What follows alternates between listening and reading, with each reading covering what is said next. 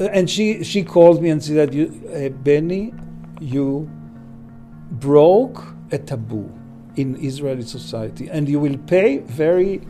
Uh, uh, you'll pay a very expensive price for that, a very heavy price for that. And it's true, I paid the price.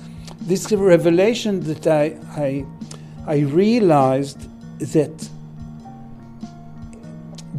like the press, like the media, could be so, you know, blind. The fact that people are blind. They, yeah. You were blind as well. Yeah, I was blinded. I saw the light. I think that that uh, Netanyahu is has the, this idea of breaking, in a way, the, the European Union uh, in, in you know, to, to make it less uh, homogeneous, but by being the friend of some countries. He's friend of Orban. Orban, Lithuania. Now he went to Lithuania. Slowly but slowly, he wants to take all the, all the countries that are in the east east to Germany hmm. uh, to take to his side, like to be less uh, anti-Israeli. Like I'm a fan of a two-state solution. Do, like, don't you think that no. building building the settlements will like destroy the entire two-state solution? Because Netanyahu is a fan of the two-state solution as well. Nobody is. Uh, no, everybody knows that it's not a solution. This kind of solution is not realistic. It's not. It's not. It's, it's like kind of of you know slogan that uh, you use in order to to you know to say something to so, so the Europeans are satisfied how can you even think about it? It's it's impossible. So like the public image, like when you when you when I follow Benjamin Netanyahu a little bit, he comes off as very arrogant, sometimes like a prick. How is he? He's not at all like that. No, he could.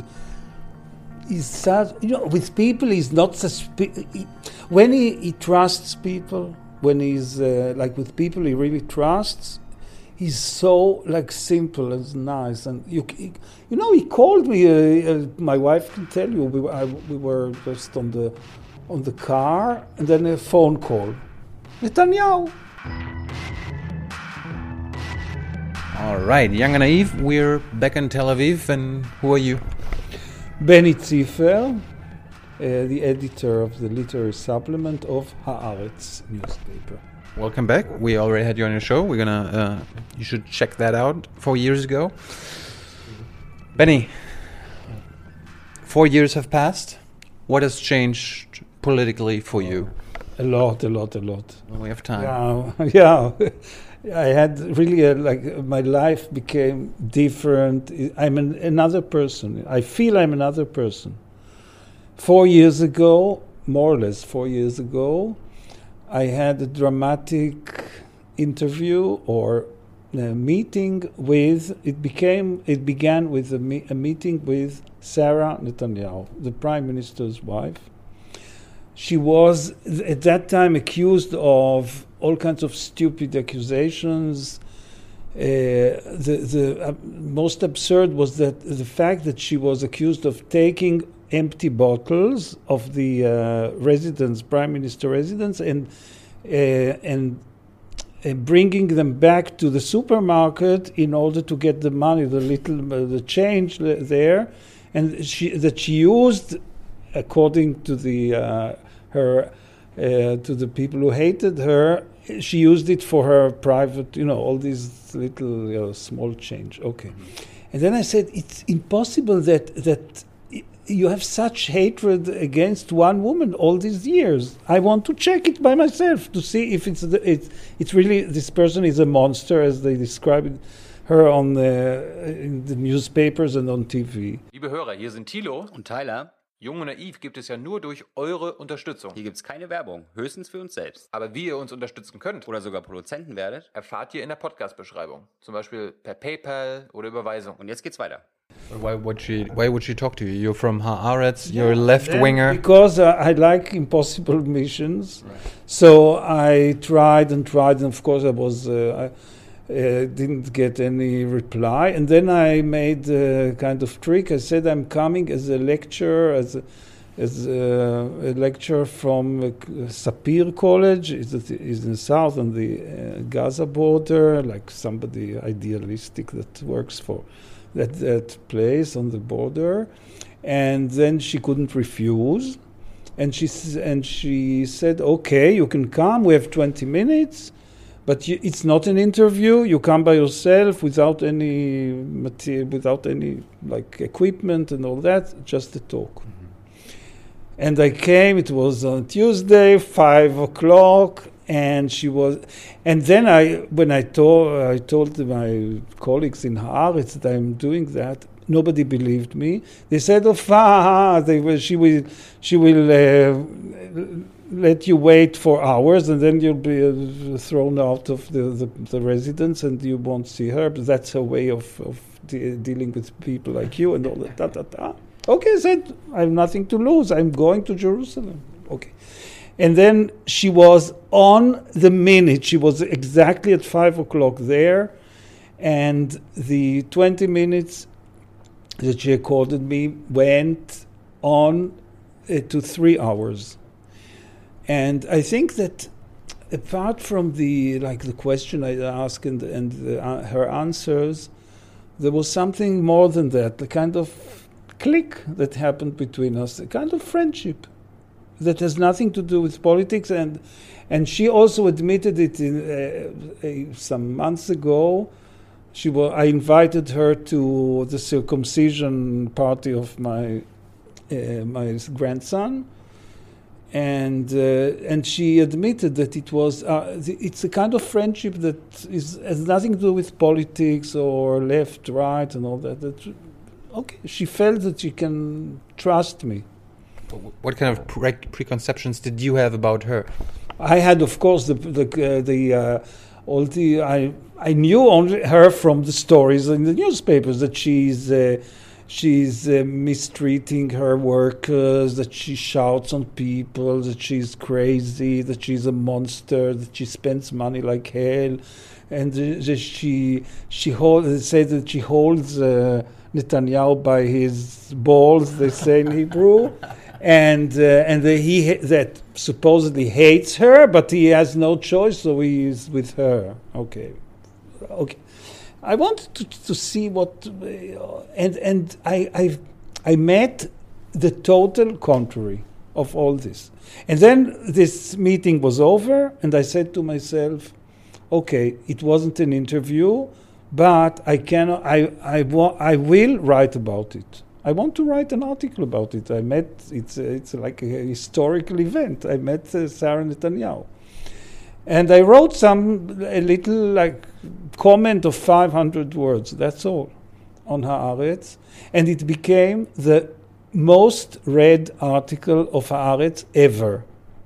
And it was delivered. It was ma- uh, due for Friday morning, the the weekend issue, and then on Thursday night, the head of the desk, uh, the news desk, said, "Is it are you sure you really met her? Is not an invention All this article you wrote? I said, 100%. I met her. Don't worry, it's true. It's not an imagination. She won't. De- she won't deny it. She won't deny it. And uh, Did she know? Did she know that that uh, you were going to publish something? no, no. How, how did she react? I- And what I- did you write? I, I wrote that I, I didn't say, in fact, I, I said that I was amazed by her energy, by her, first of all, her looks, that she, I found her very attractive. I said that in the first time in history of Israel that we have a, an attractive woman, like a wife, prime minister wife who is not like 80 years old and uh, like, and she's attractive. And, and then I said, that I, I a- tried to analyze all this phobia, this I call it Saraphobia, that it comes from the fact that in our puritanic society there isn't a place for such a woman. The, it doesn't go together with, with the mentality of Israel. They want to have like old old people in the and, and they can they could they couldn't or they cannot till now like swallow the fact that you have a prime minister who is young. It, he was young when he became his career as a prime minister,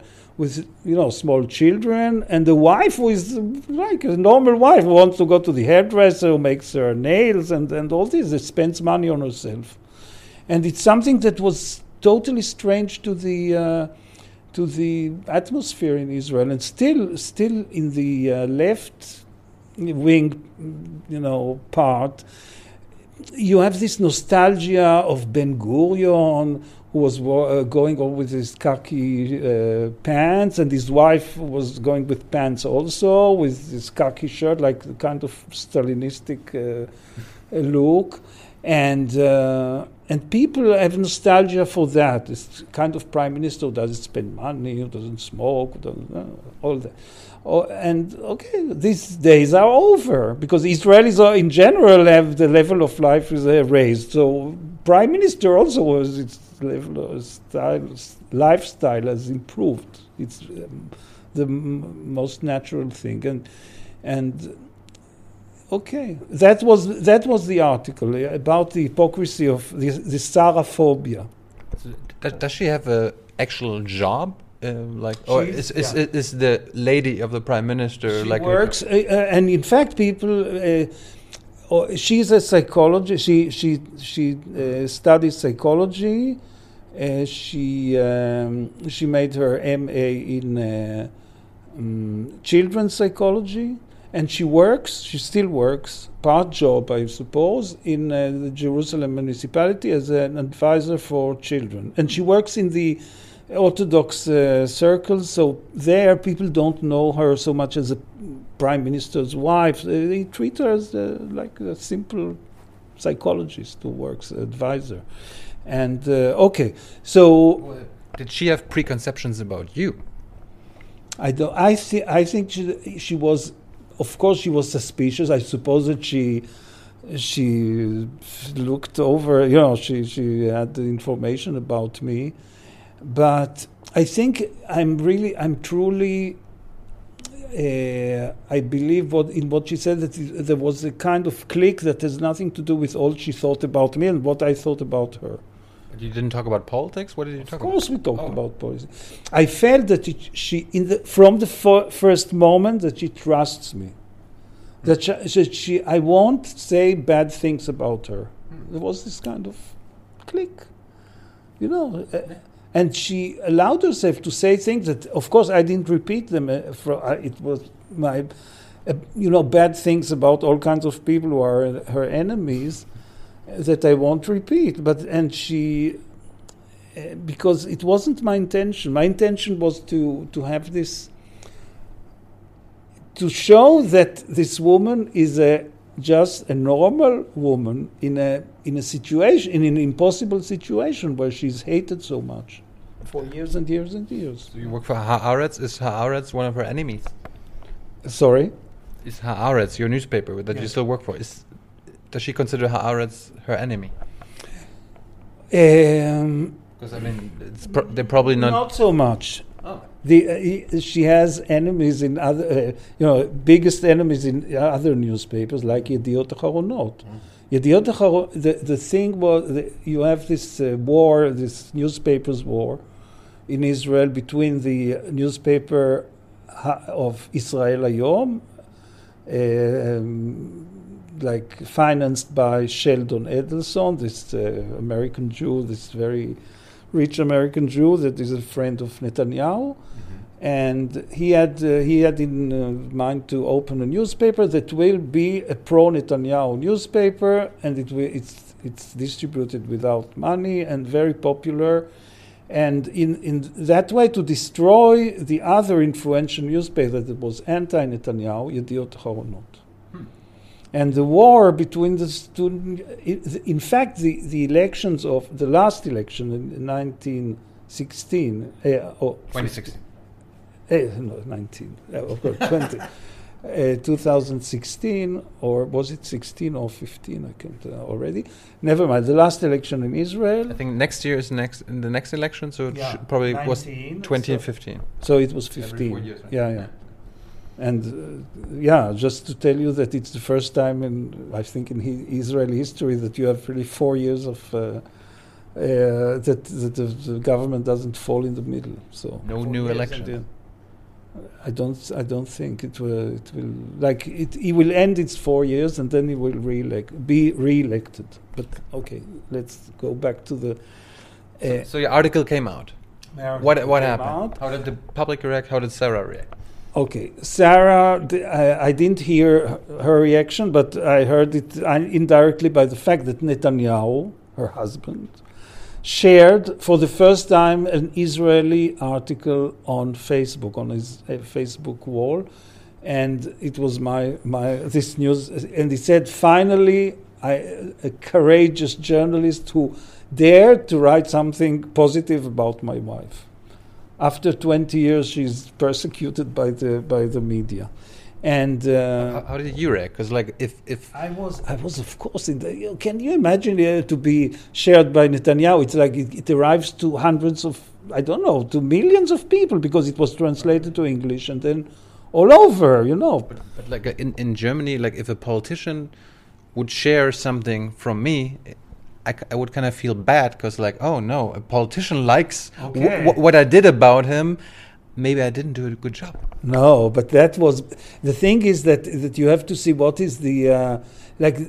It's true that who is the powerful. You are always as a journalist. You have to, to you are going with the underdogs. You are not going with the powerful people. And who is in Israel the powerful people? Is it the new the prime minister? No, no, no, no. No, the powerful people are the media the, uh, the the people who have what you call the symbolic capital, not the the real capital, but the symbolic capital. The people who, who have influence in, on the media, the, the media people, the uh, university people, the intellectuals. They are still the, the, the ones who give the you know the. the uh, the powerful people, and they got by, by the. I think it was a kind of breakthrough because it was for the first time in Israeli history that a person who is from them, from the these circles of the intellectual circles, is saying bluntly something good about Netanyahu and his wife. So it doesn't. It has nothing to do with if I wa- what I was saying is right or whatever. The fact that that you know it shaked something. That was the uh, like. I think that was the, the important thing. So did It was like a, a it was as there's a, a very famous Israeli sociologist, um, uh, Eva Illouz. Okay, she's also famous on, in Germany. She got uh, the, the most influential woman in the ten influential women in the world by the Spiegel. Okay, she was okay, but uh, and she she called me and she said, "You, uh, Benny, you." broke a taboo in Israeli society, and you will pay very, uh, uh, you will pay a very expensive price for that, a very heavy price for that. And it's true. I paid the price. Late. It took some time, what happened? people I, I first of all I, I there was some some steps. Okay first i got like rea- horrible reactions from the people around me like the people of the left or left wing people the people of Haaretz, the people of uh, of I was of Tel Aviv in general. I was going to to restaurants and people were pointing me but not in a way in a good way in a positive way but you know shouting here look he's the friend of Sarah this is horrible this monster. You are worse than her. You are like uh, it's it's like going to hitler. You know all kinds of things that i couldn't even imagine that could happen to me. Because he said nice things. yeah because i said nice things about uh, okay.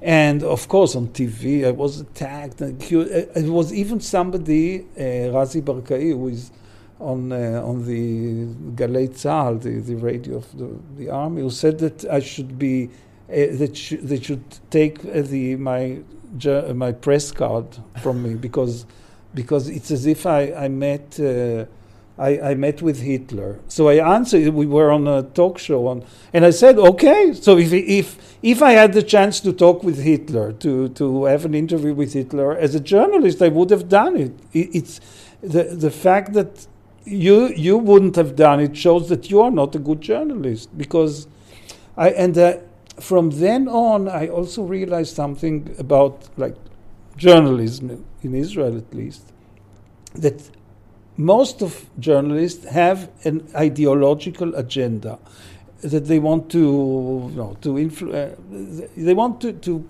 okay to influence you know people okay but the mission of a journalist to my opinion is to be interesting to be interesting to do interesting things I agree. Okay not to to, to deliver an agenda that for that you have parties political parties and all that i that's what that's my opinion so I mean, it's, personally for me, it's more interesting to talk to the other side, like the Yeah, people that you don't agree with, than Yeah, well, okay, and uh, okay, and then then the uh, that was, the, that was the first step. that was the first. The second step was my a kind of revelation I had. It was like a mystical revelation in a way, uh, because I was all all of a sudden identified with Sarah with the, the right wing because I, I interviewed her. And every, uh, so everybody was approaching me in the street, you know, taxi drivers. I, I all of a sudden became popular, you know, on on the one hand, hated by a minority, but very, very popular among, like, the, you know, the people, what you call the, the simple people. Like, taxi driver would stop me on Allenby Street and said, I, I take you without money, come on the, okay. And, uh, and then I realized how much uh, Bibi and Sarah are popular, contrarily to what the press, uh, television, and the press, uh, yeah, presented in the new in the news and in the okay. And when the, election came, everybody, at least in my the circles, uh, in Haaretz circles, everybody was convinced that it's the end of Netanyahu. And uh, a bit like with Trump, that everybody was convinced that it's, he will not be elected. It was the same, same atmosphere. You had this propaganda of, of the newspapers against Netanyahu, but incessantly. And I was sitting the, in the staff meeting and saying, Are you crazy? You are crazy. You are making fun of yourself because I see, I, I go to the street and I see how many people are for Netanyahu, even though they, they know, no, they, they, uh, they know the stories about uh, him being uh, with the cigars and the, the, the champagne and all this. But still, when the, when the moment comes to vote, they will never vote for Labour Party. These people will never bring themselves to vote t- to, to the left. It, they will always, uh, you know, what, what, no matter what, they will vote Bibi Netanyahu You were right. and that was the right thing. And then on the and okay, so that was this revelation that I I I realized that jour- like the press, like the media, could be so, you know, blind. The fact that people are blind, they, they are You were blind as well. yeah, I was blinded. I saw the light, and I couldn't. I couldn't sit with these people who are and we are blind. Are you crazy? What What are you t- talking about? You don't see the, the reality. Go out and talk with people. Don't don't make theories in in the you know on your uh, computers. Go out and, and interview people and see what's going on in the streets. Okay, okay. So that was the second step. This kind of seeing the light. And the third step was the Did you vote for him at the election? no. No. I no, I voted. I still voted for the left, for Meretz then. And the f- uh, last step uh, was the day of the elections. When okay, I saw the victory of Netanyahu and all that. Three uh, at uh, three o'clock in the morning. Phone call from Sarah Netanyahu. We are on the way from Jerusalem to our house in Caesarea. I'm sitting with uh, Netanyahu in the car, and we want both of us to thank you for what you did for me, she says. Sarah, you, you were the only journalist who was for me. And Netanyahu, in a way, in his speech, the victory speech, was talking not about me, but was talking about about uh, his wife who suffered so much uh, from the propaganda against him. All that, and and um and she said, "We are sure that you gave some um, mandates, like three or four mandates, come because of, of your article." Pe- that people like realize that that I'm not the monster. Uh, Okay, so yeah, a big big compliment, and and they said She called you from the car, like from the car, and Netanyahu was, you know, I heard his voice there. Uh, wow. because he doesn't have, uh, he, he never holds a, a, ha- handy, what you call, um, like Cell cellular cell phone. He, he uh, Really? no, he cannot. Huh. He has only a surveillance, or yeah. So, um, and then she said, "We want to invite you, if uh, with your wife, to uh, dinner." Okay. Uh, so I said, "Look, Sarah, Sarah," I said, "Dear Sarah, I already visited your resi- residence in uh, residence in Jerusalem, and I saw the." Uh, the quality of the food you serve there, it's better if you come to my house. Let's have dinner at Here. here. Yeah, they were sitting here. And they said, okay, why not? We'll do that. And then, of course, he had to, to uh, form the coalition. It took some time. And then we decided on a day. They couldn't come on Saturday. I, was, I wanted them to come on for lunch on Saturday, but it's impossible because if they come with their official car on Saturday, it will be a, a big uh, scandal. so she said it's better if it will be on Thursday night before we're on our way from Jerusalem to, to Caesarea. Okay.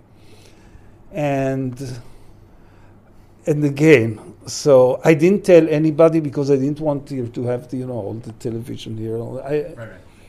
but but Sarah told that she was you know she was telling everybody you know I'm invited to Ziffer on on the, the, the." so people from Haaretz called me and told me why don't you do you don't invite us you are not a friend and all that okay but it was really strict I invited only like four or five couples and. Um, How did your wife react when you to- when you told her? she said, okay, my, she said she was she doesn't like so much the, this couple, okay, but uh, but she and she she was she said you will make fun of yourself because they won't come.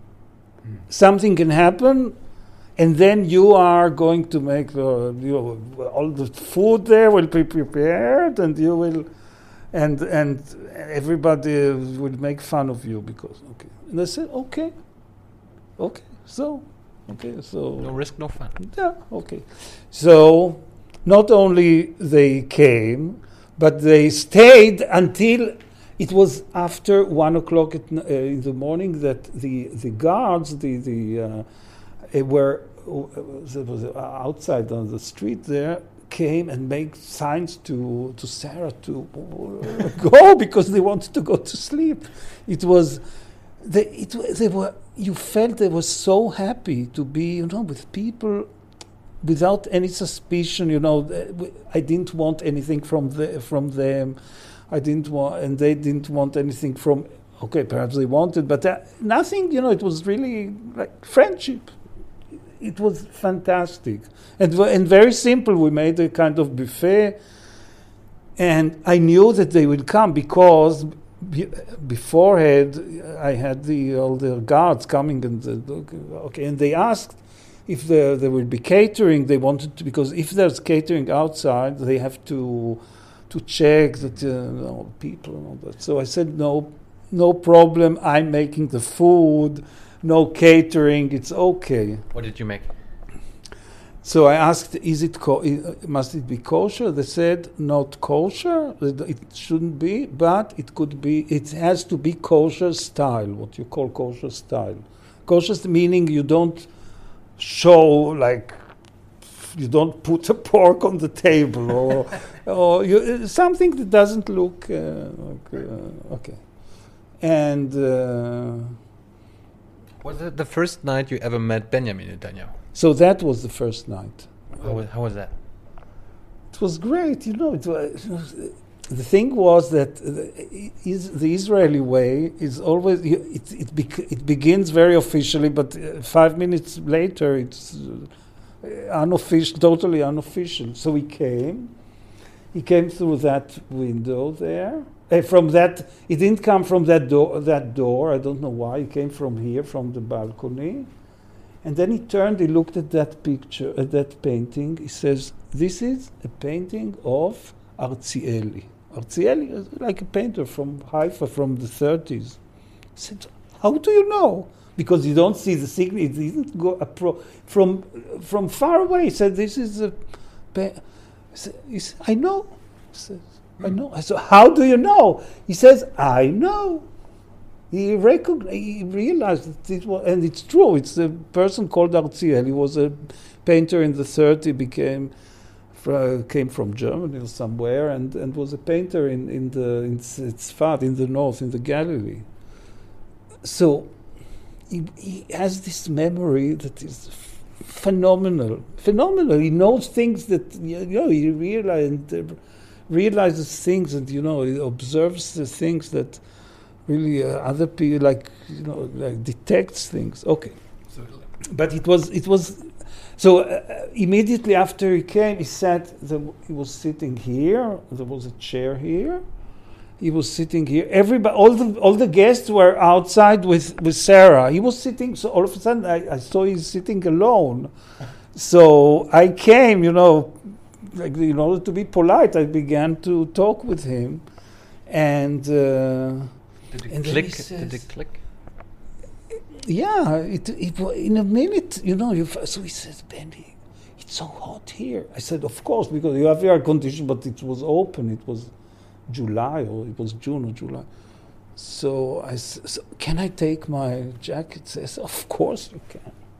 So he took everything, and uh, you know, it became kind of friendly. Uh, uh, like uh, dinner. It was a buffet, and everybody was uh, going around and taking things from the from, from the kitchen, and and it was really really fun. And uh, and then of course it, it I I wrote about it Again. again. Of course, I wrote.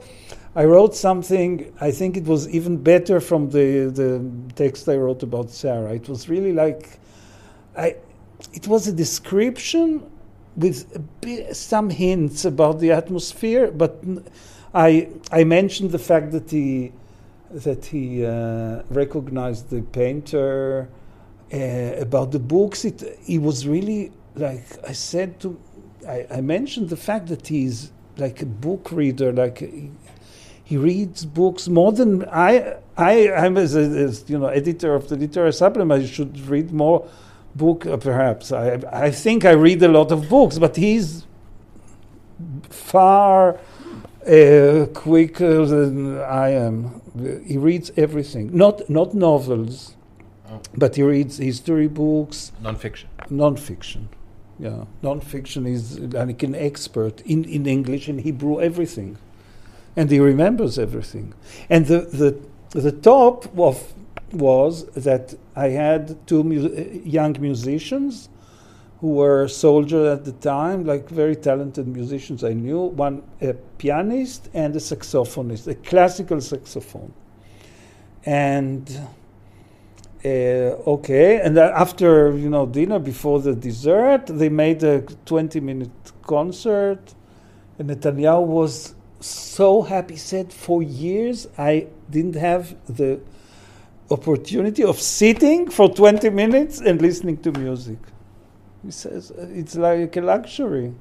He was so happy, and then he took these two uh, boys that were sitting taking pictures here, and he asked the person, this, the saxophonist, for his name. Okay, he's called Oren Grossthaler. Oren Grossthaler, okay. And then, a year after, Sarah Netanyahu is uh, invited to a kind of uh, in the army when you finish the basic training. Okay, she was uh, she was invited there, and then she detected this saxophonist who finished his army service from I don't know you know a crowd of of uh, hundreds of soldiers. You said you are the saxophonist from Ziffer dinner. he said yes, and then she said, "Is it, isn't your mother?"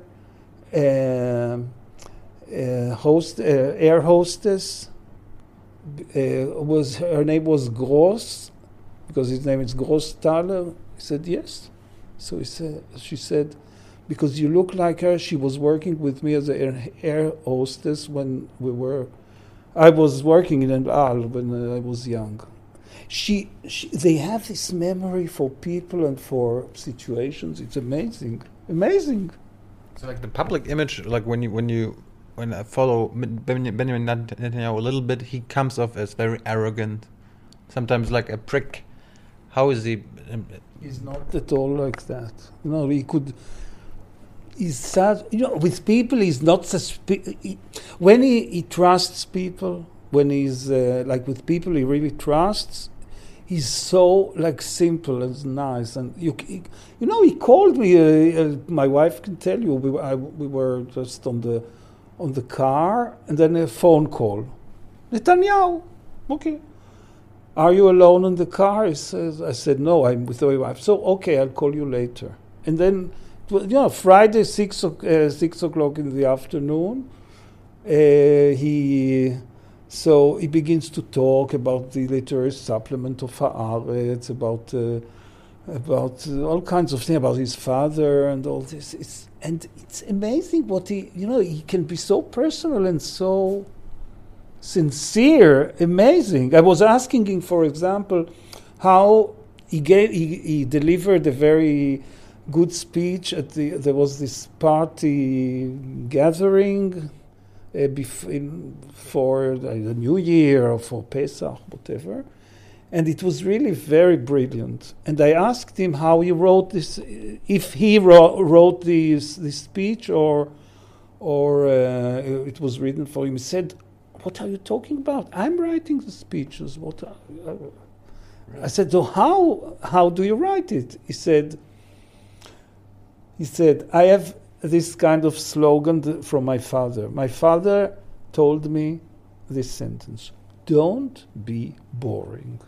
So this is my slogan. Don't be boring. So I'm, he said, I, I at night I saw, uh, it was uh, on uh, the age, what do you call it, HD, he saw a film, the, the uh, account of Monte Cristo. Then he went to sleep. He, he, woke up in the morning and began to write the speech during, no, together with his other things he did. And he said that until the moment he stepped on the podium, he was correcting and correcting, correcting in in the light of what his father said. Don't be boring. Everything that he found boring or you know superfluous, he omitted. And it was really so strong the, the way he and still he said it wasn't it wasn't it wasn't like perfect enough. I could work on it uh, more. And it's a, it's a thing that you know when you see the, like it could be really sincere and, and very very interesting. Did you ever ask him like why he's so different privately than like his public persona? Why doesn't he show more, you know, this side? Um, I didn't ask him. Um, no, I could. Does, does, does, he want to be tough? Like, does does he want like? No, I don't think he's tough. The thing is that that whenever he meets, for example, he met he met after after this uh, after he won the elections. He met, for example, he invited the uh, head of you know the the uh, of Haaretz uh, staff and, and of the other newspapers and people of Haaretz were like, wow, mm, like adored his his way of. Gideon Levy himself wrote an article how he was amazed by by the uh, by Netanyahu, the way of speaking, his sincerity and uh, sincerity and other things. Uh, so he's not an, he's not arrogant, you know. In my opinion, he's he's just like. Of course, he has to be. He has to be. A, uh, he's a politician, and he has to, and he's. Uh, uh, it's tough there, but I don't think he's arrogant at all. Mm. On the contrary, and and I think he he he, uh, he got his sense of humor. He like in, with time, he's uh, more uh, light. He became in a way lighter in his uh, and he. Um, so okay, I think he's just a you know normal person. Are you still friends? Well, I, uh, have you become friends? Yeah, I, am more friendly with with Sarah. I'm more in contact with her because first we we used to call a lot, and he was telling me, "Why don't you call me?" And said, "I cannot call you. It's uh, I don't feel like hmm. comfortable to disturb you." I said, "No, don't call me." But I, I never called him. But he called me several times. We were talking about all kinds of things. One time he called me. It was uh, ten half past 10 at night. I was in a dinner at, with all kinds of professors in uh, Tel Aviv, north of Tel Aviv. And he called and began to talk, talk, talk. talk. I said, Look, I'm in the middle of dinner. Can we talk later? He said, Where are you? I said, In a dinner in the Tel Aviv with uh, Itamar Rabinovich. It was uh, this person, the Barak uh, counselor. So he said, ah, all these uh, this uh, yeah, intellectuals like the, the snob intellectuals and he continued to talk, of course, yeah. And so, um, but then after all the, um, he was accused of, of being in ta- you know, one of the accusations that never, uh, nothing happened of it, but one of the accusations of the police was the fact that he was, he was you know, talking to, uh, in a way, trying to influence journalists or newspapers to write in favor of him. Of That's one of the corruption cases yeah, that is okay, being investigated. Yeah, okay. So I think that that he, uh, from then on he, he, stopped calling me because oh. perhaps he was he thought that it could harm, harm somebody, perhaps me or him or whatever. I don't know. So. Um, did you ever talk to him about? With, with Sarah, I, I, continued to talk, and then I, uh, I, I, I was invited several times to the residence. Like, you know, I'm invited like from time to time, and we have talks with him. Very private talks. It's really no. I cannot say what he's telling him, but but it's always so inspiring, amazing. I mean, there are like several corruption cases against him and his yeah. wife. Like, have you ever talked to them about it? Have you researched it yourself? Of course, I, have talked with them, and uh, I think that there's nothing, nothing, nothing, nothing in all these accusations. The police says otherwise. Okay. Yeah, because uh, the the problem is that everything became very political in political not in the sense of left and right. Political in the sense that people want in Israel who feel eh, who want to to have you know pr- to be promoted in their career to be like to to uh, to continue their career in politics later. They know that it's better to to show yourself as the enemy of Netanyahu if you want to to have to be promoted, even if you are from the right, hmm. Not to be not to show sympathy to to Netanyahu. For example, the pol- uh, in the uh, police, uh, the head of the police was uh, Alsheikh, this uh, who, who became, who began his career as a friend of Netanyahu, he- reali- and, and the press was really, the media was against him from the beginning. And then he realized that why should I work like be friend of Netanyahu if I, and be hated by by the by the media? So let's turn the way around, uh, okay? And then he took. Uh, uh, the police took this uh, like media counselor who was uh, changing the whole, you know, the whole atmosphere. Uh, you know, the, so all of a sudden the police came like the big friend of all the left people of the media. Yeah, the police is so, so, and yeah, she it's working against corruption and all that, and yeah, so and the, the, the head of the police is you know became very like a, the most popular person in in uh, the you know on the media.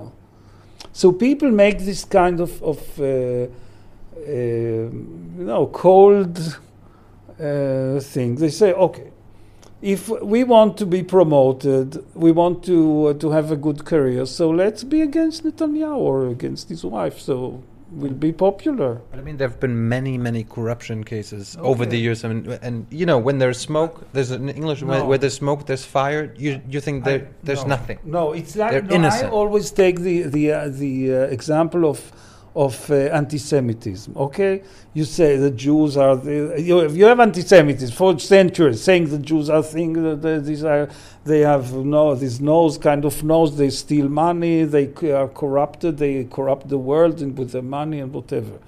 Is it okay? So a lot of people say it. So so it, it's true. No, it's not true.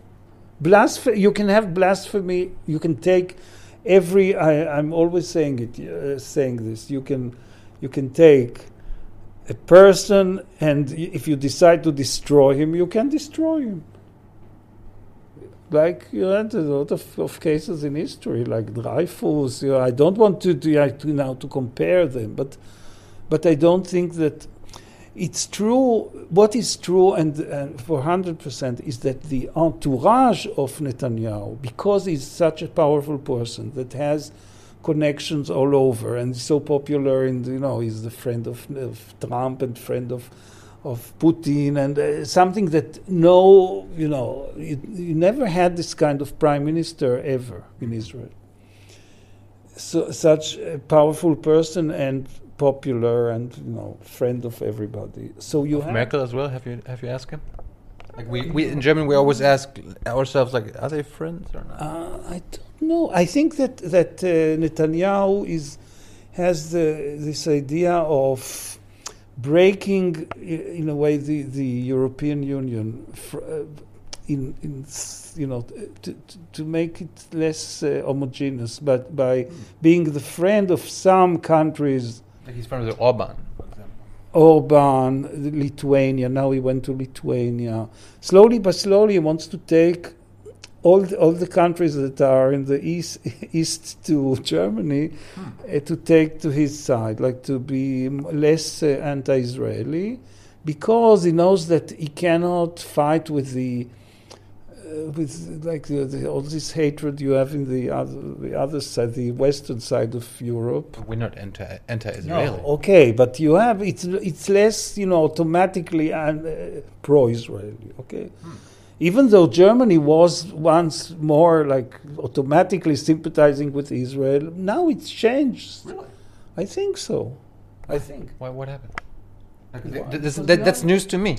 No, look, what what Netanyahu I think uh, realized that you have influences. For, he that's his analysis or the analysis of, of you know his party or whatever of his of the government. That you have this very strong influence of uh, what's his name Sh- uh, uh, Soros. This person Soros who, who influences very uh, tries to to to put pressure on a lot of like anti-Israeli organizations in Europe. Okay, so in countries like Germany uh, or France or England or whatever, it's the governments cannot you cannot uh, you cannot fight these kind of organizations Okay, you cannot fight anti-Israeli organization in Germany because Germany is a democracy, and okay, you cannot do anything. Th- It's news to me that Soros is involved in German politics. Seriously. Not politics in, in NGOs or something. NGOs. I don't know. That's the I, I heard about I I heard about Hungary. I, uh, no. Like So Orban- in Orban- Hungary, uh, so in Hungary, you can you can fight with with these people. So so Netanyahu is uh, cooperating with with Orban in order to fight these organizations, these left wing organizations. Okay. and, and doesn't he care that Orban like uh, has a lot of anti-Sem uh, anti-Semites, real anti-Semites in his party and his government? Okay. The according, I, it's not a thing that I heard from Netanyahu personally, but from his, you know, his entourage, that the danger. i there is anti-Semitism, but the, the the strongest anti-Semitism nowadays is in the left, not in the right, not in the the like reactionary, like okay, the the because because the left is anti-Israeli and this anti anti anti-Zionism, whatever anti-Israeli uh, reactions are, in a way, a kind of a branch of anti-Semitism, according to to his analysis. Okay like being anti-Israeli in the, this like BDS is is in a way a kind of, of it's a branch of anti-Semitism. Really I For also him. think so. For him. for him and for I also think like that. I think it's it's also a, a kind of yeah. I think that it's you never look uh, to to uh, you know to give an example. Okay, you have horrible things going on in I don't know where, all kinds of countries in the world. Okay of, especially in Arab countries or whatever. and You never have this kind of s- such hatred against these countries as countries as you have against Israel. Okay? I think Ge- like Germans are one of the most loving Israel fans in the world. I think wh- wh- but you but when, when it comes to politics, many Germans are, of course, against the occupation. Yeah, so Yeah, does he does he mistake anti-occupation with Yeah, anti-Israeli? anti-occupation and uh, okay nobody blame for if you if you go to uh, okay you meet a french person okay and just on a, on a trip. You don't blame a french person for the fact that his country occupies uh, la nouvelle calédonie. Uh, okay they have colonies and all kinds of things happening in the, or that they I don't know what they are doing all kinds of things in Africa, like going to Mali and then putting their order, even though they have nothing to do there, Uh, no right to, to interfere. They have interest. Okay, you don't blame. You don't go to a French person, a personal per- French individual friend, and blame him for for all the deeds that his country is doing, and like you know, okay, and and when it comes to an Israeli or a Jew. You bl- the, the, the, the habit is to go and blame you to you you you meet for example I was I, I saw it in my eyes. I'm going to France to a for a literary conference and then I'm attacked by people as if I'm responsible for for for the deeds of my my country. Nobody and and from whom? By people from Morocco from Syria from all kinds of dictatorships you know. So and you, you don't find you know you are attacked for for what for what? Okay we're not perfect. Uh, there are, i've uh, myself a lot of of um, uh, criticism about my country and all that. But this is something beyond like criticism. It's it's hatred. It's hatred. And i've i've more and more i identified I identify myself with this point of view that it's hatred. It's not, it doesn't come from a positive, a positive place, but from something negative. That you, you are looking, you want to find the, the, the, the worst thing to say about Israel. The occupation. Occupation, occupation, okay. Okay. So you have occupation. You have uh, Denmark is also occupied occupies Gre- Greenland. Okay, so uh, so you you find uh, you, if you meet the Danish people, you are a person you are blaming him for being you know that this country occupies Greenland. No, I mean, four years four years ago, you were anti-occupation. Are, are you, have you changed your political views, like with the uh, being friends with Netanyahu and all that? Ha- has your political views changed? my political views change a lot, like drastically. Yeah, dramatically. So you're not anti-occupation anymore. I'm look. I'm Netanyahu is also anti-occupation. Really? Yeah, but but it's a temporary. eh, For eh, I don't think there's an Israeli who who thinks that occupation is good. No, nobody wants occupation, but It's been going on for 51 years. okay, fifty because you don't have the. uh, If you want to have, okay, I'm now repeating like like slogans, but but uh, until you you, do, you cannot trust the other side, you cannot give back something. You you have these territories which uh, really make only cause problems. Okay, to Israel and to the others. Okay, but until you don't have, you don't really trust the other side, and the other side doesn't trust us. You know, you are in a conflictual situation. You cannot, you cannot just you know give a present to pe- these people, you know, to the, like give them, you know, territories that are not theirs because it's not that you took. Okay, now it it becomes like very complicated historically because it's not that it these territories legally were not part of of a, of a state, a Palestine state before. It was part of, of Jordan. Okay, so it's not that you are giving back something you took from them. It's it's, it's more complicated than that. But like ending the occupation is not a present to the Palestinians.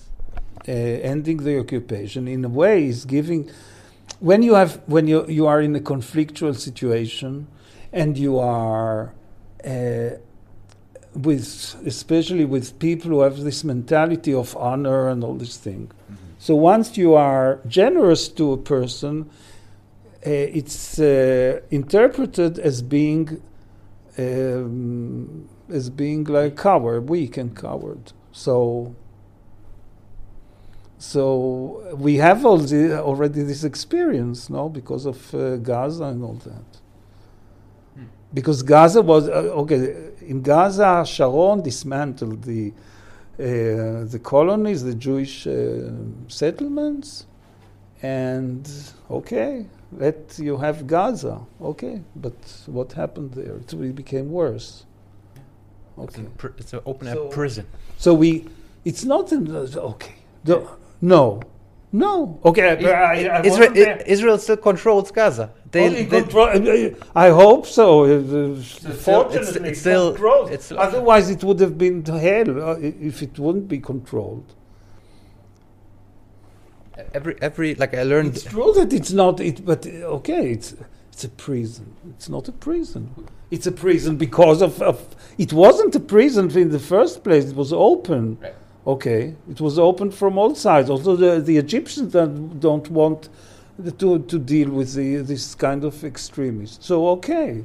I mean, It's Israel. like, it's like uh, having like a, you know, like a disturbed person in the in the family. Uh, so you want don't want him to, to break everything. Okay, so you you close him in a, in a room. So what can you do until he calms down? So are you a Likud voter now? I will vote for Likud this time. Yeah, for the first time in my life. Because I'm so disappointed from the hypocrisy. Look, if, okay, if I could have, a, a, you know, um, I- could be sure that once the, uh, let's say, Labour Party or the left, a left party or left, more left, than, would, would really give the uh, end the occupation and make something different than Netanyahu does, I would vote for them. And I think that every Israeli will, will vote, you know, 100% to a person who, eh, if they are sure he will end the occupation and finish with this conflict. But we know that once the whatever party comes to power, the situation will continue as it is. No, there will be no change. It cannot be any change in this situation. It's a, it's a, it's a difficult situation, but it's, it's uh, okay. It's a, it's a very, it's a, it's a impossible situation, and I think that people voted for, partly voted for Likud, because Netanyahu was honest enough to say that there isn't any possibility of solution. And he he was he's popular because he says the truth. That's all. The only the only thing he really be, genuinely believes in, and is that about Gaza, for example, that he wants. He thinks that he can solve partly the problem by improving the economical life, uh, the economical situation of Gaza, and he thinks that can that can improve very much this, the uh, bring a lot of calm, like opening a port in in the, there's this uh, project of opening a port in Cyprus, like uh, oh, making Gaza a kind of Hong Cyprus, Yeah, in Cyprus, a, a, a kind of of not in Gaza. no, Gaza, uh, Cyprus, and Gaza, like making the, the Mediterranean open to the Palestinians, but and they have really big pro, big uh, plans with with Europeans, uh, with Germans also, and and with America. But once you, the the moment he he, he began to talk about this kind of improvement of, of like the situation of Gaza, you had immediately the people in Ramallah, Abu Mazen, who opposes, who, who is uh, angry, doesn't want to talk to everybody, is like, because that's the, the yeah, the, it's an impossible situation because the Palestinians are not united. They are not united. They are like they hate each other more than they hate us. Oh, so i- in a way, in a way, it's good for us because it it says that for let's say 300 years, when after we were, won't be here, the situation will stay as it is now. Because there, 300 year occupation. look, uh, uh, you have been to Ramallah. Yes. Okay. Do you think that the people in Ramallah feel any solidarity as Palestinians to, let's say, the people who live in uh, a village I know very well, Bil'in, in Samaria, or Na'alin, or whatever? D- You think that they have this solidarity that you have, for example, as a German to other Germans, or me as an Israeli to other Israelis? I don't know. No, no, no. It's a tribal society. People have no sense of solidarity at all. Abu Mazen is willing to make Gaza starve in order to rule, to be able to, to say that he's the leader. He's, he doesn't have any, any solidarity with the Palestinians in Gaza for it's it's an, like for him it's like another the another tribe like it, it's a tribal society. Like uh, people for example I visit a lot uh, it's not that because I became right wing that I don't go to the territories and visit Palestinians and all that and help uh, a lot of, of them. Whenever you talk to people in the villages and all that they hate they hate the people of Ramallah but hate it's a bubble. Like they're living in a bubble. We learned. who The people in Ramallah, the They live in a bubble, but and they take advantage of, of they are corrupt, like because everything come goes to Ramallah. All the, the rich, like the resources from Europe, go to Ramallah, and they stay in Ramallah. So and don't you know go to the villages and, and to the countryside. So they hate each other. So I remember, like four years ago, you also said if there's no trust between Palestinians and Israelis, there can never be peace. Now you you, you- said it again. We Yeah. there can- what what can the Palestinians do to make you trust them? Okay. Be united? Or what? No, I hope uh, for uh, look, as an Israeli, as a le- le- even left or right wing Israeli, the the worst thing would be that that was that's okay. I'll tell you that after the Six Day War, I I attended a, a lecture of the the, the Mota Gur was the general who, who took over Jerusalem, the East uh, Jerusalem. The, was the hero of that time, and he says. Our big luck is that our enemies are the Arabs and not the Germans or the, the French or the British. Otherwise, we would have been lost. The, that's our luck that we are surrounded by Arabs and not by, you know, Europeans. Okay.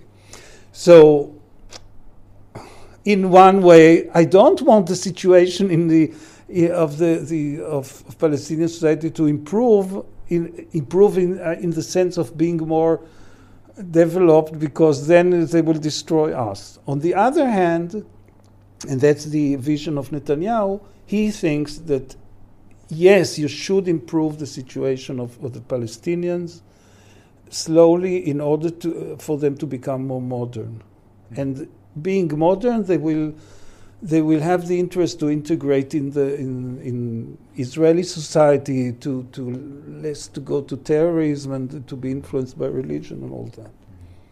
In a way, so you have this idealistic point of view of the left that is not so not far from the idealistic point of view of Netanyahu. Only, yeah, Netanyahu thinks that by economy you can by improving the the level of life of Palestinians and, and you know making them more you know go to university being more like uh, liberal and all that uh, the, the uh, it will the conflict would be less you know less uh, conflictual and less uh, you know um, cruel. The left wing thinks that people nowadays think no you you shouldn't you shouldn't improve you you have to to make the palestinians suffer more in order for them to raise you know to rise and and and make uh, uh, you know kind of, of to fight against israel that's the the thing That's, That- le- that's a leftist idea. leftist idea Wow. yeah. For example, I've, I can tell you the like. For I, I'm we are with my wife. We go a lot to from time to time, not a lot, but to Bil'in, to a village that is- became very famous in Samaria, uh, with the demonstrations against uh, the wall and against the occupation. Okay. Samaria, the West Bank. West, it's like this part of your Judea and Samaria. Yeah, the West Bank. You, you don't even call it the West Bank anymore. Yes, because Four years ago, you were like, Yeah, well, I was saying West Bank, but nowadays I hmm. Samaria. It's the yeah. It's uh, okay. Can- Historically, it's, um, it's uh, because one, once you know, once you don't, you travel a lot in in these regions.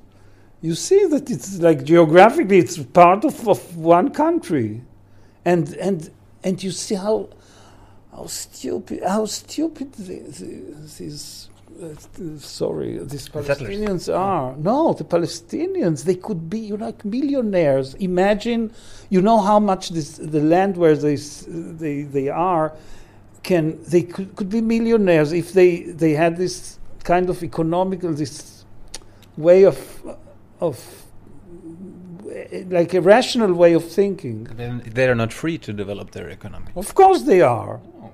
Of course. And they develop it. Don't think that they don't.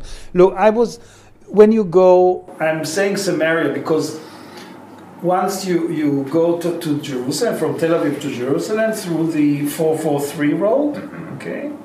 And then you have this uh, Modi'in uh, interchange where you go to the, to the, uh, uh, to the uh, checkpoint of, of this, what you call Samaria.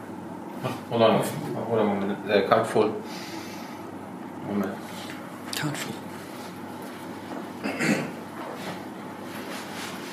Ich, hab, ich weiß es nicht, das war.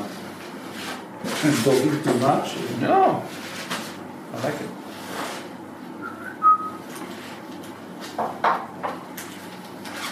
We have more cards, no problem.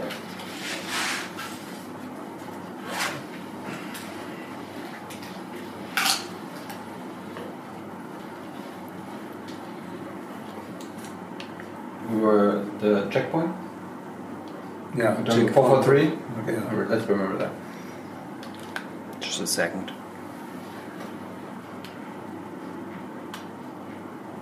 I'm forgetting all my questions that I originally had. Doesn't matter. But a few, few more minutes, not- nothing more. Like, Okay. Already an hour, so.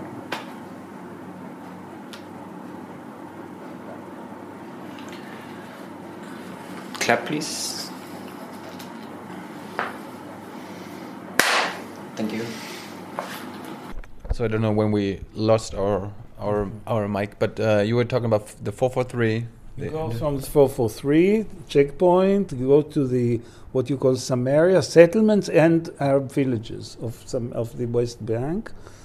Then you instead of going to the settlements, you turn to the right to the Arab villages Na'alin, Harbata, etc., eh, etc., and then Bilin. Okay, so let's say 10 years ago when I began traveling to these to the Arab uh, villages, they were really poor villages, and you had poor settlements too. Now, the settlements, to tell you the truth, the Jewish settlements in this territory has grow have grown like tremendously. They became like towns. Okay.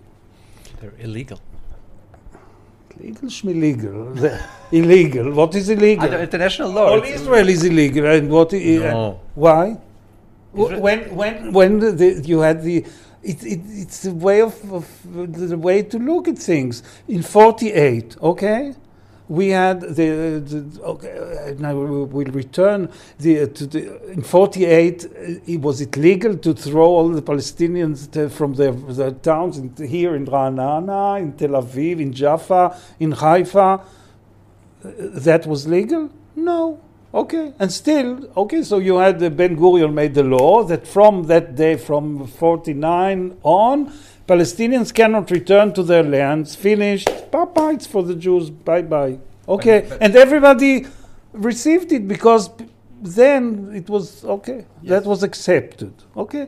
Now the same is t- the same system, which is the, okay, the system of, of settling, conquering the country by settlement, Yes. not by uh, the army. It's But legal under international law.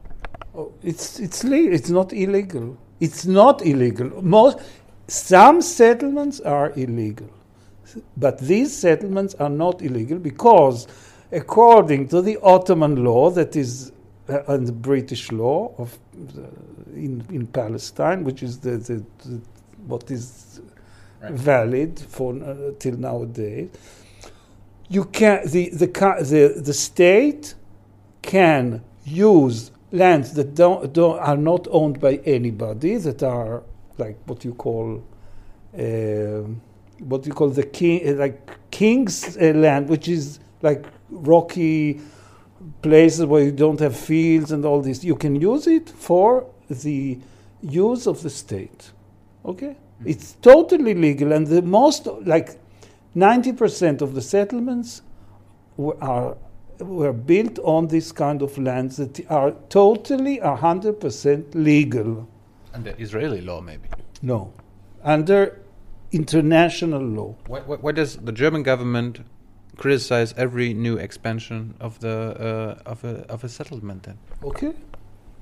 I mean, okay. it- like because they don't they don't accept the whole whole system of of uh, of of the the occupation but but in the like in the uh, context of of of the situation the real situation the the settlements are built on legal it's built legally most of the settlements I don't say all the settlements most of the settlements are built on legally on land that is that legally is you cannot dismantle them never. No of course of course that, that if they change the law so you, you will dismantle but I mean, Till- uh, from, according to the law that is valid in this region okay and the military law that is you know taking over the law that was before you can use the, the land of, of uh, the, this kind of land. And to, in, and the proof is that when something was illegal, like you had this uh, kind of, of 10 houses that were built on a land that, uh, that somebody claimed that it was his, a Palestinian said that it was his by I don't know where, and they proved it. So they took this house and, and destroyed them and gave back the land to the Palestinian. So and the rest is, is okay, is legal. Like, I'm- I'm- It's also it's only it's also a myth. It's a myth about the settlements. It's not illegal. It's not illegal. UN says so, United States says so, Europe says so. Okay, but it's not illegal. Like I'm a fan of a two-state solution. Do, like, don't you think that No. building building the settlements will like destroy the entire two-state solution? Because Netanyahu is a fan of the two-state solution as well. Nobody's. Uh, no, everybody knows that it's not a solution. This kind of solution is not realistic. It's not. It's not. It's, it's like kind of of you know slogan that uh, you use in order to to, you know, to say something to so, so the Europeans are satisfied. How can you even think about it? It's it's impossible. Wh- which state? Well, okay, look, look. The thing is that the Palestinian, the, the uh, terminology. The Palestinians say the two-state solution. They don't say one Jewish state and Palestinian state. They say two-state solution. Okay, because they don't. They want to avoid the to, the the the fact.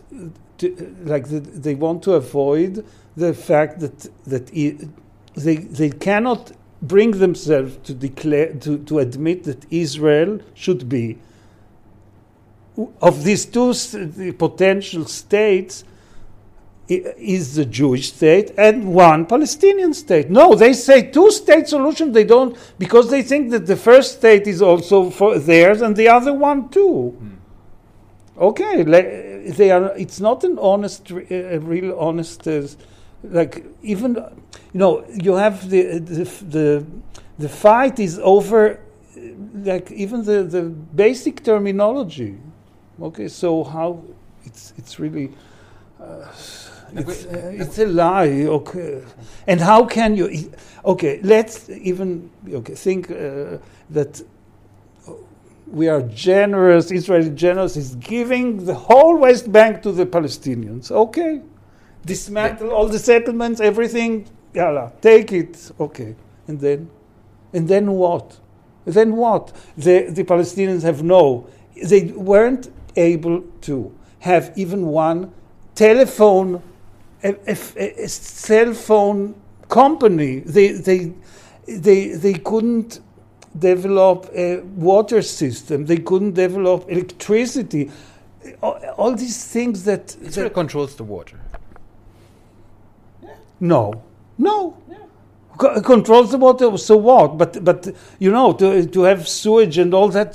So if you if you take you want to show the world that you are able to lead a state, okay, so show it like the Jews showed it uh, during Mandate times.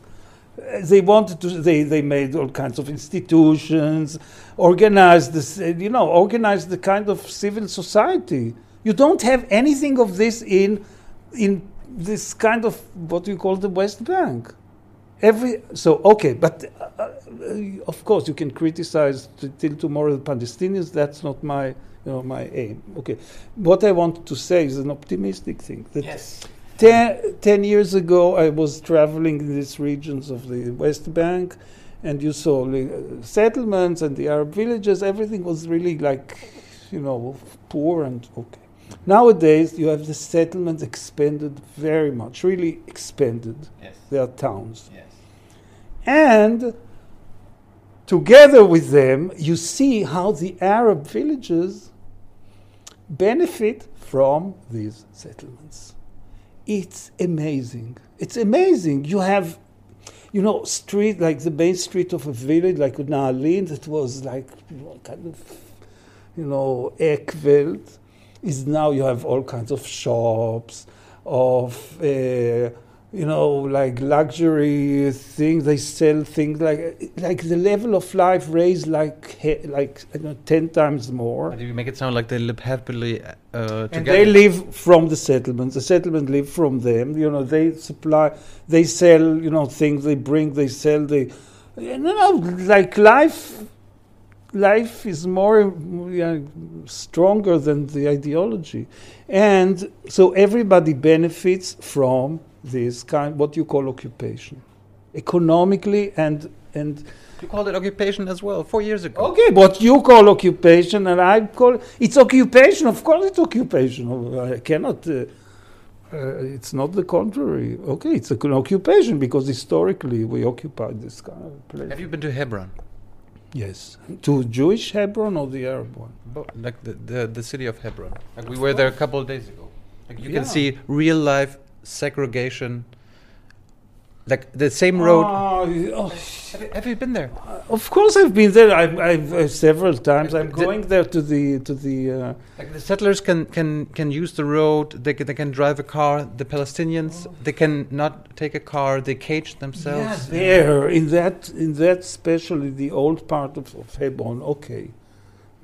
Not not because of nothing. Okay. It's a, it's a, It's not a happy life No. for anybody. No because Hebron is enormous. You have Hebron, the other side of Hebron, which is enormous, is one of the biggest towns of Palestine. What are you talking about?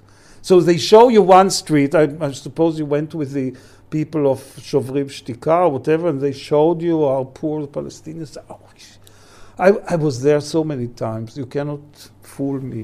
Okay. We, we, we were. The one street because of, of the you know, it's true that the, the Jews in Hebron are very like uh, extreme extremists. It's true.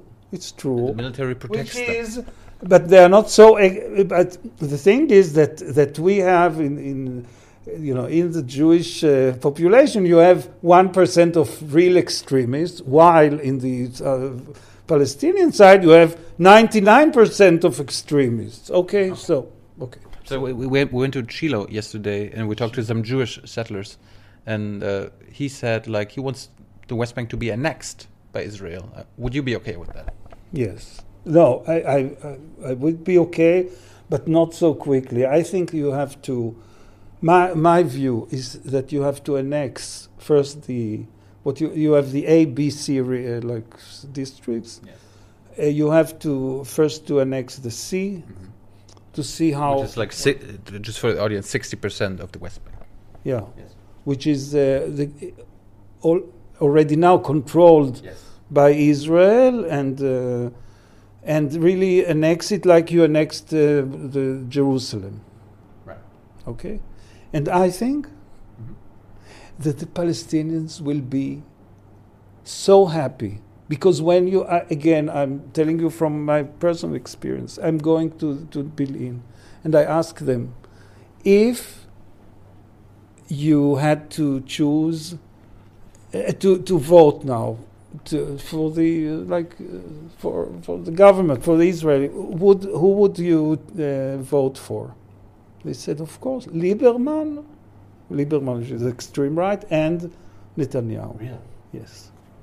Huh. I not only that I asked th- that You- question. You, were surprised as well. Here it was my not me. My son asked the, this question to uh, the person who is the secretary of the government of Abu Mazen. He was here, Hmm. and he said, "Of course, Netanyahu." Um, look, Palestinians want. They see the uh, Israeli Arabs. Okay, it took a lot of time, but it, nowadays the what you call the Israeli Arabs, the Israeli Palestinians are. It's a success story. Success story. They are so you know. You know, they are, their children are going to universities. They are, you know, mixing in society and everything. And the people who are in the C region, they, they want also to have the, the they want to be, to stay Palestinians, but they want to have the benefits of a modern state, which they don't have now. They want to have pension, like to be like, like live like human beings. Okay. Everybody does.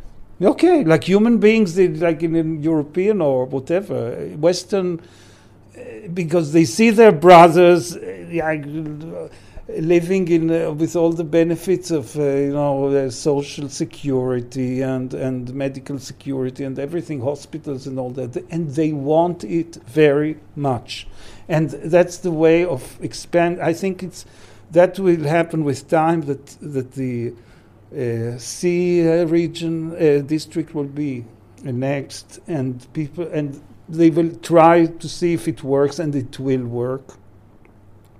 When uh, when they the, the Palestinians will, will enjoy, you know, they'll have this medical security, and and you know the Will they have nowadays, uh, for example, nowadays in the B region where Naalin and Bil'in are, uh, so the the family I visit, he's a gardener, the, the person, the, the the father. If he wants to, if he works in Ramallah, okay, he gets fifty shekels a day. Fifty shekels a day, which is nothing. He has to pay the ta- the the cab to come and go, like this kind of bus to go come and go, is already ten shekels. So in order to save money, he, he sleeps there, and I don't know where, under uh, where stairs or whatever, in order to save the five shekels of the of the of the bus. But if he wants, if he goes to work in the settlements, he gets three hundred shekels a day, Yep. and of course, then he gets.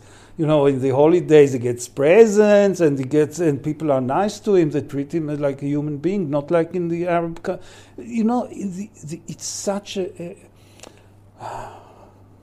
Are you okay with the one state solution with equal rights for everybody? yes, yeah. That's my, that's that's that will be the dream. Is that dream? equal rights for personal equal rights for everybody, but a, how do you say primacy for the for like nationally it will be a Jewish state. What in fact now this law that the, the what Nation state law. nation state law is in, in fact the beginning of this the, the the first step of this vision I think.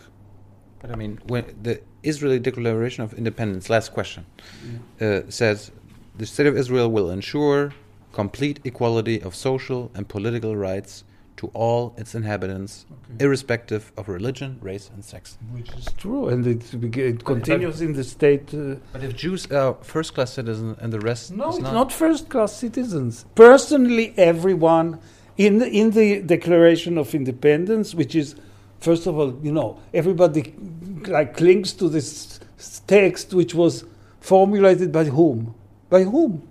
It was it was for, formulated by before. It wasn't like democ- formulated democratically. It was Ben Gurion, the, Ben your, your, your Gurion, founder, okay. your founder. Okay, he, he he wrote it. It wasn't it wasn't a democratic. It wasn't formulated like you or formulate a constitution with you know democratically. It was like three people were writing this and, and the, uh, the other signed. Okay, I don't I don't ignore like. In fact, the, the the principles are there. Okay, it's the right principles, and the nation-state law doesn't contradict in one, even in one word the the, the Independence Declaration. No, Really? no, not even in one word, because the rights, the, the nation state uh, law says that the everybody has will have the like equal rights, but personal equal rights, political, whatever what you read, social, because eh, personal, religious, whatever, equal rights. So it doesn't matter if Okay, you're. like in France, like in Germany, Right. you have equal rights, but still, France is a is, is the c- country of, of of the French nation and not of of the uh, of the Turks. Okay, it's it's every country has to to you know to put like limits to its. I think. Hey Leute, Jung und Naiv gibt es ja nur durch eure Unterstützung. Ihr könnt uns per PayPal unterstützen oder per Banküberweisung, wie ihr wollt. Ab 20 Euro werdet ihr Produzenten im Abspann einer jeden Folge und einer jeden Regierungspressekonferenz. Danke vorab. But you, you, you know, you know what I meant. Like it doesn't matter equal rights means it doesn't matter if you're Jewish Yeah. or Muslim But that's the or way. is, Druze or Yeah, whatever. and that's the way it is now.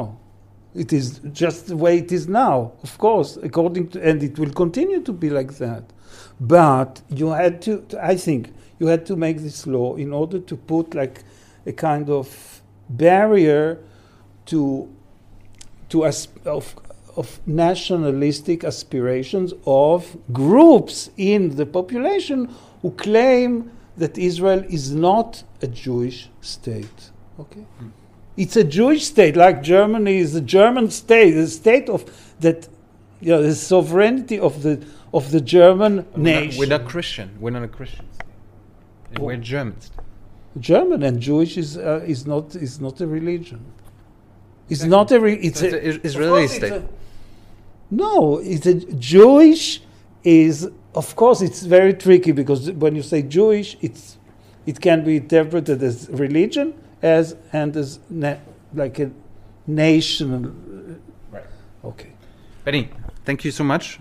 I'm kind of afraid that when we come back in four years, you're gonna you're gonna uh, hate Netanyahu again. No, and, and no, ma- no way, no way, No way. no. I'm now I, I changed once, but not more, not anymore. And next time we come, you you gotta get us an interview with him. Yeah, why not? Why not? Why not? In Benny. fact, In Yeah. what? in fact, it can, it can be arranged. All right. We will try that. Yeah, why not? Thank you so much. Thanks for having us. And uh, thank you for for listening to my so my you know. Very interesting. Okay, Great interview. Thank you so much. Bye. Bye. Bye.